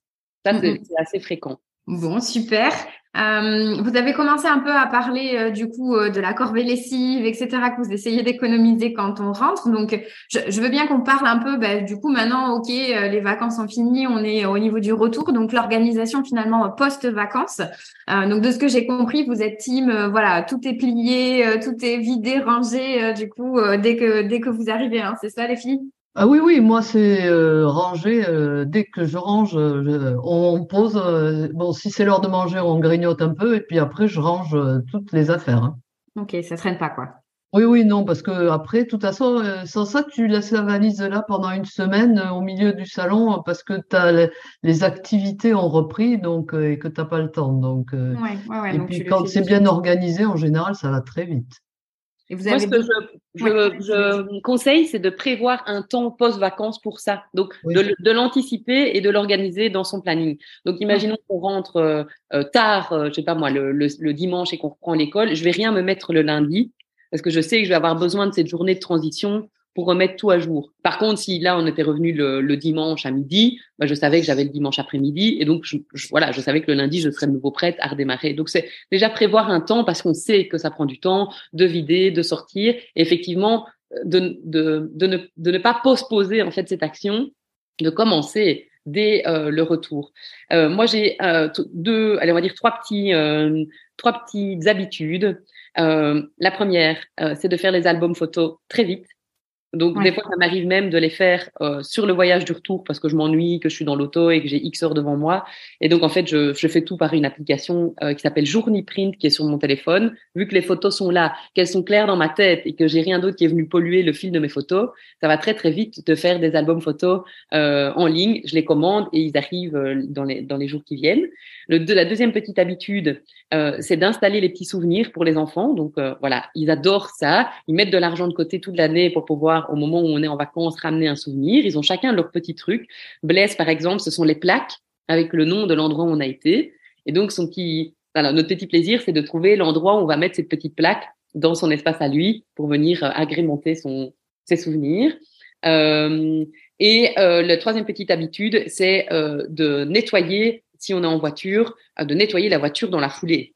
Donc, une fois que mm. c'est vidé, j'aspire l'auto et je vais la passer au carwash. Enfin, vraiment, c'est important. Un van, après, euh, je sais pas moi, dix jours euh, de baroudage avec les enfants, c'est la catastrophe. Hein. Il y a des miettes, il y a des trucs. Il y a... Quand c'est que des miettes, ça va. Ils ont renversé du jus d'orange. Enfin, on peut, on peut tout imaginer. Hein. Il y a la, la, Salomé a fait pipi dans son siège auto. Euh, euh, Blaise a laissé un chocolat qui a, qui a fondu le soleil dans la porte. Enfin, il y a, tout ça existe vraiment.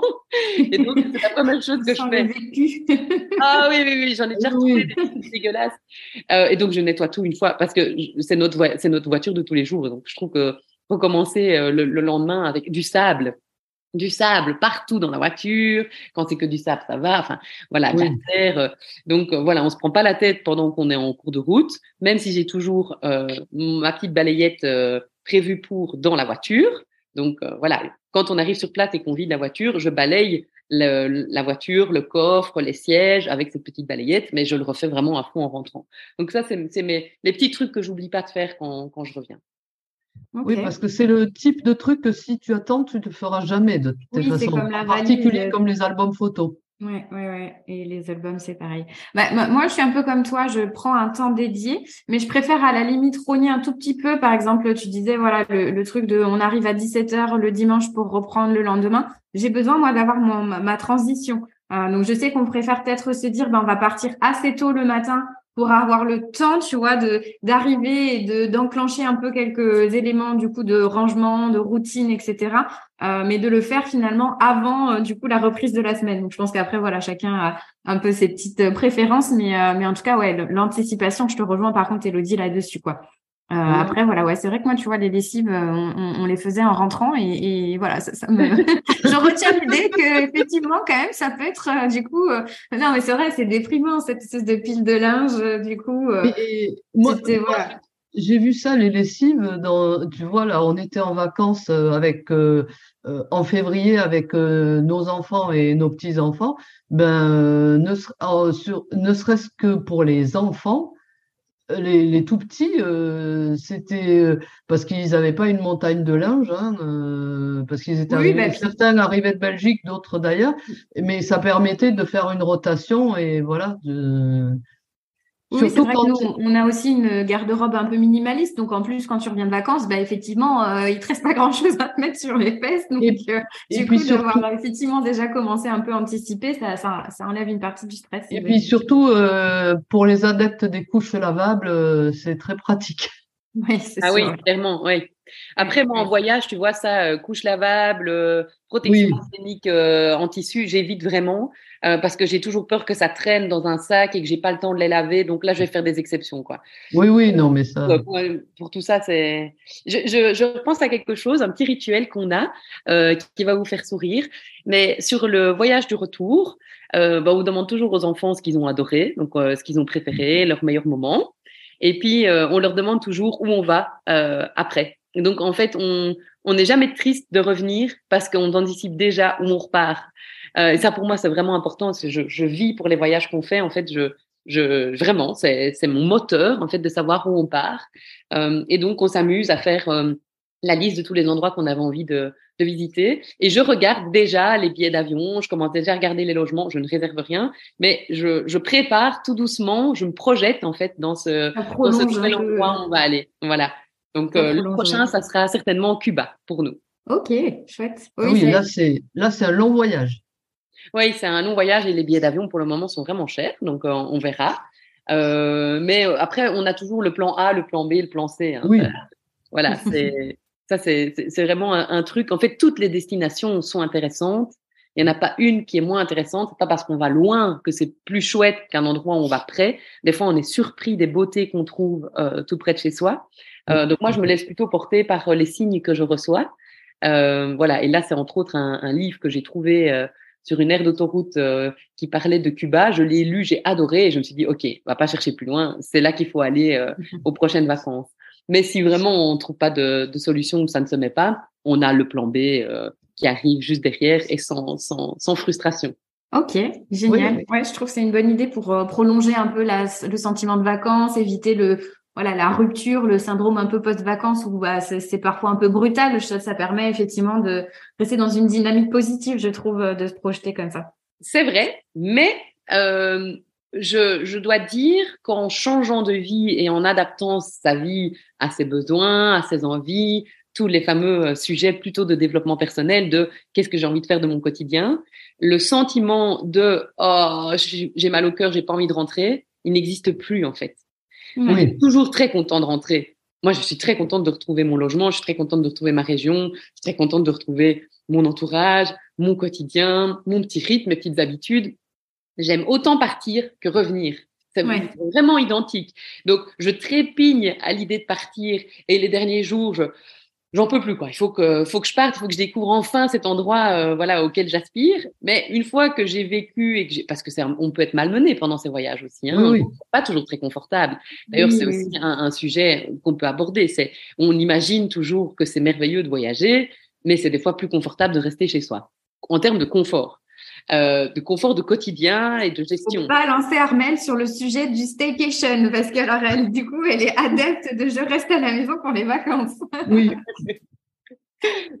c'est un, un, vrai sujet. Oui, oui, mais c'est un, un, vrai sujet. C'est comme euh, quand tu vois les conditions de vie que nous, nous avons en Europe, euh, quand tu vas euh, dans des pays bien moins lotis, bien moins bien lotis que nous, pardon, voilà, ça te permet aussi de relativiser un certain nombre de choses. Tout à fait. Mais moi, je dis toujours que quand il fait beau, la Belgique, c'est le paradis, il y a tout ici. Hein. Ah moi, j'ai vraiment un problème avec la météo, c'est-à-dire qu'à un moment donné, on ne peut pas profiter de nos extérieurs. Je, je, prends cet exemple, mais à Ibiza, ils ont des, des, des, espèces de terrasses sur le toit, comme dans tous les pays en Espagne, c'est beaucoup ça aussi au Maroc, euh, les pays autour de la Méditerranée en tout cas. Et ils ont ce que je rêve, c'est-à-dire euh, du mobilier euh, en bois, avec des beaux coussins et une toile tendue. Et mais, mais moi, j'ai même pas le temps de sortir ce genre de choses ici. Le temps que tu sors tes coussins, tu dois les ça dure pas, Ça dure pas assez longtemps. Non, et ça te demande une, euh, un travail de fou, et puis tout s'abîme beaucoup plus vite. Donc, tu hésites vraiment à investir dans ce genre de choses parce qu'il suffit qu'il y ait euh, une drache, c'est mouillé, ton coussin il sèche plus, enfin, c'est la catastrophe. Et donc, je, je, je trouve que c'est, comment dire, c'est c'est toujours très plaisant d'aller dans ce genre d'endroit euh, où on peut en fait vivre ce qu'on ne vit pas chez soi. Mais c'est aussi très gai de revenir et de se rendre compte qu'on a la chance de vivre ici. Et ça, c'est un, un, un, truc dont on s'est tous rendu compte chez nous, c'est qu'on est des voyageurs, mais on n'est pas, euh, on ne sera jamais expatrié, on ne partira jamais pour toujours. On sait qu'on aime l'endroit où on vit, on sait qu'on aime la vie qu'on a ici, le rythme qu'on a ici, mais on l'aime parce qu'on sait qu'on peut régulièrement le casser en allant découvrir d'autres mmh. choses. Mais jamais je me suis dit, alors qu'on a déjà vu beaucoup d'endroits, je pourrais vivre ici. Jamais. Oui, il y a, y a ton lieu ressource et voilà. Ça. Oui, c'est ton cocon, ça te fait du bien de. Moi, c'est, je, je te me rejoins Elodie sur le fait de je suis contente de partir, mais à la fois, des fois, je suis impatiente de rentrer aussi. Donc, euh, c'est là où tu te dis que voilà, c'est important aussi de, je pense, se construire un endroit un peu, comme tu dis, Armel aussi, refuge dans lequel tu te sens bien, un cocon. Ça, ça te donne ce sentiment d'avoir envie d'y revenir, quoi. Tout, Tout, à fait. J'ai envie euh, d'aborder ce sujet, mais je ne sais pas si vous avez euh, envie de, de, de le de réagir et peut-être même de, de, de, terminer, euh, si vous avez envie, le, le podcast sur ce sujet. Euh, je pense qu'il y a une idéalisation du voyage qui fait beaucoup de tort aux voyageurs. Tout à fait. Euh, voilà. D'abord, on, on, on, a, on a une vision, un nombre d'images quand on pense à un endroit qui sont souvent liées à ce qu'on voit sur Internet, à ce qu'on voit dans les, dans les bouquins, à ce qu'on voit dans les guides de voyage. Euh, et puis il y a la réalité quand on, on, se confronte en fait au terrain sur place. Ça c'est vraiment quelque chose qui, à force de voyager, est devenu euh, naturel chez nous. On sait que ça ne sera jamais comme les images qu'on a en tête ou que ces images ne sont que des vues et qu'il y a mmh. d'autres choses autour. Euh, on sait par exemple qu'en arrivant, les aéroports c'est toujours moche. C'est toujours dans les capitales ou dans les villes principales euh, de l'endroit. Donc c'est toujours des endroits qui sont très urbanisés, ce sont des endroits qui sont très bruyants, très pollués. Euh, c'est pratique parce qu'il y a tous les services à disposition, mais on n'est pas du tout dans quelque chose de beau, d'agréable, de sympa. Donc, Voilà, ça, euh, on le sait qu'il y a une, une, distorsion entre ce qu'on projette en termes d'image et ce qu'on voit sur place. Mais il y a aussi euh, une idéalisation sur euh, le plaisir d'être en famille quelque part. On pense toujours que les enfants euh, vont trouver ça fabuleux, merveilleux, euh, vont garder des souvenirs euh, indélébiles. Pas de dispute. Il n'y aura pas de dispute, euh, qui vont faire un effort, bien sûr, puisqu'ils sont tellement contents de voir ce que leurs parents leur proposent de vivre. Et ça, dans la réalité, ça ne marche pas. Nos enfants se disputent, se disputent plus en vacances qu'à la maison. Et la raison est simple, c'est qu'à la maison, ils ont plein d'activités. Donc, ils sont partis à gauche, à droite. Ils ont chacun leur petite vie, en fait, et leur organisation, et leur espace, et voilà, leur quotidien. En vacances, on est à fond ensemble, tout le temps ensemble, dans des espaces qui ne sont pas les nôtres, dans des habitudes qui ne sont pas les nôtres. Et puis, surtout, il n'y a pas d'activité euh, individualisée. On, on, le fait en groupe. C'est très rare qu'on se sépare en vacances. C'est pas pratique et c'est pas agréable. Du coup, ils sont beaucoup ensemble. Ne fût-ce que les trajets, bien sûr, on imagine toujours que les enfants sont très sages en voiture et attendent patiemment. C'est l'horreur. C'est l'horreur. Et encore, je pense qu'on n'a pas à trop à se plaindre par rapport à d'autres parce que j'ai déjà tout entendu, mais quand ils étaient petits, c'était la catastrophe. Donc, il y avait un critère chez nous qui était le moins loin possible de la maison. Tellement c'était horrible les voyages on, voyageait beaucoup en France parce que c'est facile, évidemment, depuis la Belgique d'aller en France et qu'il y a plein de beaux endroits à visiter. Mais on était à Mons. À Mons, on n'est même pas encore à la frontière française. On est à une heure de chez nous. On devait déjà s'arrêter parce que c'était la guerre. Il y a une fois, on a dû carrément retirer toutes les valises du coffre pour remettre le cinquième siège à l'arrière pour que Blaise soit isolé des autres tellement il se bagarrait. Donc ça, c'est une réalité. Voilà. Dans l'avion, c'est la même chose. Quand on débarque et qu'on leur dit, vous vous tenez correctement dans l'avion, au retour à Divisa, ils nous ont foutu la gêne parce que tous les gens nous regardent, parce que euh, ils se lancent des injures euh, qui font mal aux oreilles, parce que ils se tapent dans le siège parce que ça les énerve, parce que et, donc voilà, ils se lèvent à tout bout de champ alors qu'on leur dit de rester assis. Euh, et c'est vraiment, ils se disputent parce que ils voulaient des M&M's comme ça et pas des comme ça. Et je t'avais dit que c'était celui-là que je voulais, blablabla. Euh, voilà. Et, et, et ça, ça fait aussi partie du voyage ça fait partie en fait des véritables souvenirs qu'on crée. C'est non, ça ne se passe pas toujours comme on a prévu. Le lieu n'est pas toujours idéal comme on l'avait imaginé. Il y a aussi des choses très laides qu'on peut voir quand on voyage dans certains coins du monde, comme ben, la pauvreté, mmh. euh, des fois la violence ou l'agressivité des gens, euh, bien sûr euh, la, la, pollution hein, qui est qui est présente partout aussi. Euh, et puis il y a des conflits. Il y a des conflits. Euh, franchement, il ne se passe pas un voyage sans qu'on ait à un moment donné une grosse dispute familiale avec conseil familial et tout. Hein. On le sait. Hein. Maintenant, on le sait. Et on a remarqué euh, que c'est souvent donc quand on arrive euh, on est fatigué, mais on, est tellement excité que ça se passe bien. Et c'est quand on est installé dans un endroit qu'on baisse tous un peu les la garde, la garde, que là en fait les conflits arrivent et donc ah, ça, ça part en vrille. Euh, chacun en a marre, chacun s'énerve parce qu'il supporte plus l'autre, voilà. Et donc ça, ça, fait partie de, du processus. Et donc il faut pas, euh, faut, il faut pas croire que voyager euh, se passe toujours de manière idéale. Il y a beaucoup de très beaux moments mais je pense, pour moi, et maintenant que je le vois comme ça, c'est plus, c'est plus simple. Le voyage, c'est d'abord une suite d'expériences, en fait. C'est une suite de leçons de vie et de leçons familiales, en fait. On en ressort chaque fois un peu plus grandi, un peu plus mature, un peu plus ouvert, un peu plus humble, un peu plus respectueux. Mais ça ne se fait pas toujours dans la douceur et dans le plaisir. Voilà. Donc, pour moi, le voyage, c'est ça. C'est une aventure. Euh, on n'envisage pas nos voyages comme des périodes de repos, par exemple. On a arrêté de croire qu'on reviendrait reposer de nos voyages. Ce n'est pas vrai. On revient plus fatigué qu'avant. Maintenant, on le sait. Donc, les enfants sont rentrés là, c'était lundi passé, euh, retour de l'école, et l'institutrice me dit, Salomé a l'air fatiguée. Ben oui, on est parti pendant deux semaines, on n'a pas arrêté. À gauche, à droite, en revenant, en repartant, enfin, voilà. Donc, c'est sûr que pour elle, c'est pas reposant. Mais on s'en fiche à partir du moment où on sait que c'est pas reposant, qu'on n'y va pas pour ça. En fait, on, abandonne toutes ces croyances et on profite du moment. Mais à côté de ça, elle a vécu plein de belles choses, elle a rencontré plein de gens, elle a plein de beaux souvenirs, mais c'est clair qu'on dort pas bien quand on n'est pas chez soi. Ça aussi, c'est un truc. Moi, je dors mmh. pas bien. Je suis pas dans mon lit, c'est pas mon matelas. Quand j'ai pas mon coussin, en plus, c'est la catastrophe. voilà, c'est con, mais on, il fait pas tout noir dans la chambre. Bah, on dort pas bien. Les enfants, les conditions, en fait, ne sont pas idéales. Il y a toujours à un moment donné, on a tous mal au ventre, ça aussi. On dort pas bien, on a tous mal au ventre. On a tous mal au ventre parce qu'on mange pas ce qu'on mange d'habitude, donc notre organisme est un peu mis à mal. Ben, les voyages, euh, vous faites 8 heures d'avion, moi j'ai l'estomac en vrac. Hein. Je sais pas manger, je sais, voilà, je suis pas bien quoi. En plus j'ai le mal de l'air, ça existe, faut savoir. Il y a le mal de mer, il y a le mal de voiture et il y a le mal de l'air. Et donc au bout de 8 heures dans un avion, j'ai mes intestins qui sont, mais qui se retournent. J'en je, j'en. Donc je sais que j'ai une difficulté avec ça. Idem pour ceux qui ont le mal de mer hein, ou qui ont le mal de voiture. On a Capucine chez nous qui a le mal de voiture. Ah bah ça, il y a toujours un moment donné, on doit s'arrêter, ou il faut gérer euh, les maux de ventre, les plaintes, j'ai mal à la tête, faut que je prenne un médicament. Ça fait aussi partie du voyage. Voilà, tout ça, ça, il faut que relativiser un petit peu, comme tu disais, le l'idée du voyage parfait ou des vacances parfaites. Euh, du coup, en fait, c'est ça le vrai voyage. C'est ça que j'essaie de dire. Le vrai voyage, c'est ça. Le vrai voyage en famille, nombreuse, dans des destinations un peu exotiques ou un peu lointaines, c'est une aventure plus qu'un plaisir.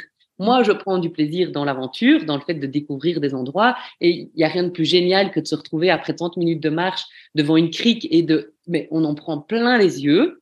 C'est un, un, truc de dingue. C'est la photo qu'on va mettre sur Instagram ou c'est la photo qu'on va mettre sur Facebook. Mais on ne sait pas tout ce qu'on a vécu en amont pour en arriver là. et ce moment de paix, euh, en fait, il est entouré de plein de moments de chamaillerie, de disputes, et voilà. Mais c'est aussi rigolo l'histoire de la photo, tu vois, ça me fait repenser à notre voyage en Norvège où justement tu visualises ces, ces photos où tu es seul, euh, du coup, face au fjord, euh, c'est euh, un, paysage spectaculaire. Et comme tu disais, quand tu dézoomes, en fait, tu vois que c'est la foule autour de toi et que c'est l'attraction hyper touristique et que finalement, ce que tu pensais avoir un charme fou n'est qu'en fait juste, voilà, un peu une illusion ou en tout cas pas du tout le reflet de la réalité. Donc il y a ça aussi, il y a effectivement aussi, je pense, toutes ces images qu'on voit passer qui, qui contribuent à une certaine idéalisation. Euh, et après, comme tu dis aussi, toutes les expériences familiales. Euh, voilà, tout à l'heure on parlait, voilà, de se retrouver parfois dans des situations un peu galères où on se dit, bah, il faut se faire confiance.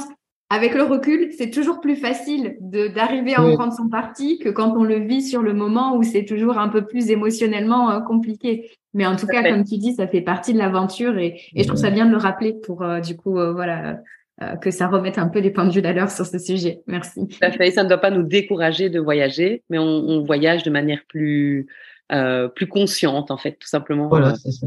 Plus responsable, oui.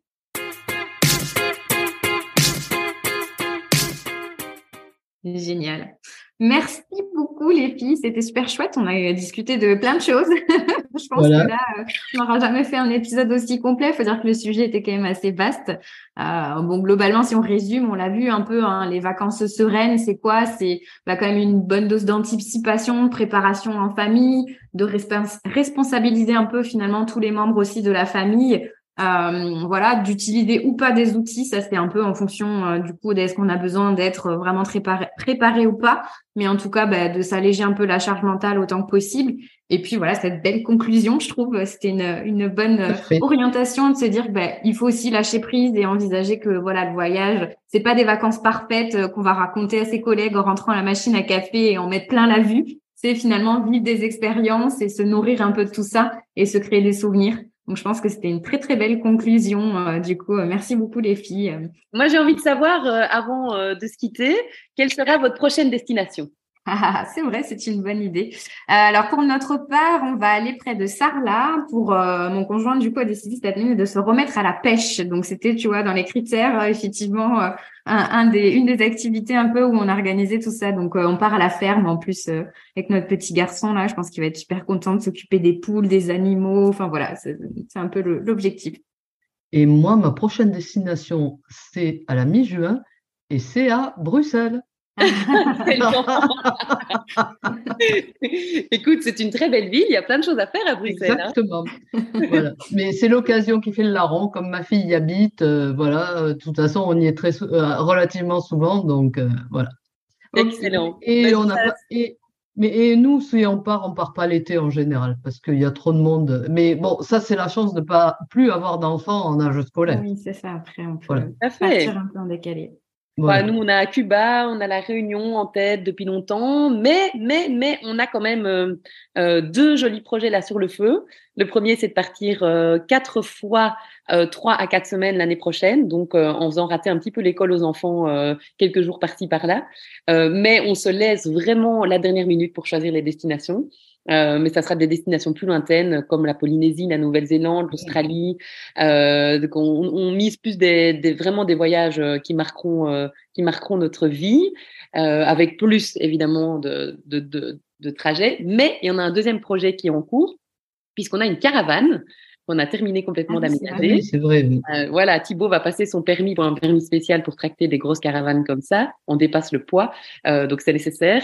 Et donc dès qu'on est en ordre par rapport à ça, on va aller explorer euh, des jolis coins du monde. Et à mon avis, un peu comme tu disais tout à l'heure, on ira plus vers le nord parce que ce sont des, des, pays comme la Norvège, la Finlande, etc. sont des pays où on peut plus facilement faire du camping sauvage.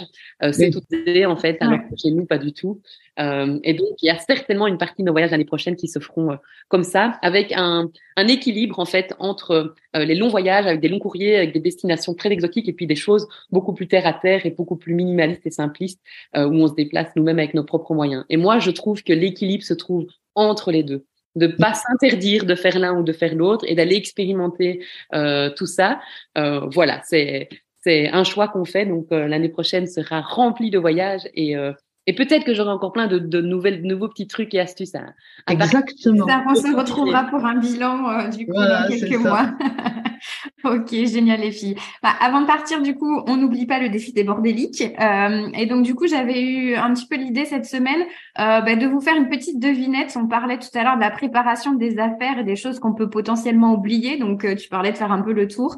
Euh, je vous ai préparé en fait un, un petit quiz sur les 10 objets qu'on oublie le plus souvent en vacances. Donc rendez-vous sur notre compte Instagram pour savoir du coup, euh, voilà, si vous avez bien les bonnes réponses sur les 10 objets qu'on oublie souvent. Et puis, bah, je crois qu'on peut souhaiter une bonne vacance euh, à tout le monde.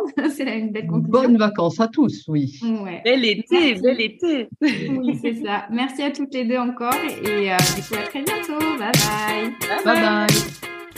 Si ce podcast vous plaît, vous pouvez nous aider à le faire connaître en partageant le lien de l'épisode au bord des livres de votre entourage et parce qu'on souhaite construire un podcast qui vous ressemble, on attend vos idées de sujets sur nos réseaux sociaux. Merci beaucoup d'avoir écouté jusqu'au bout. Rendez-vous pour le prochain épisode. bye. bye.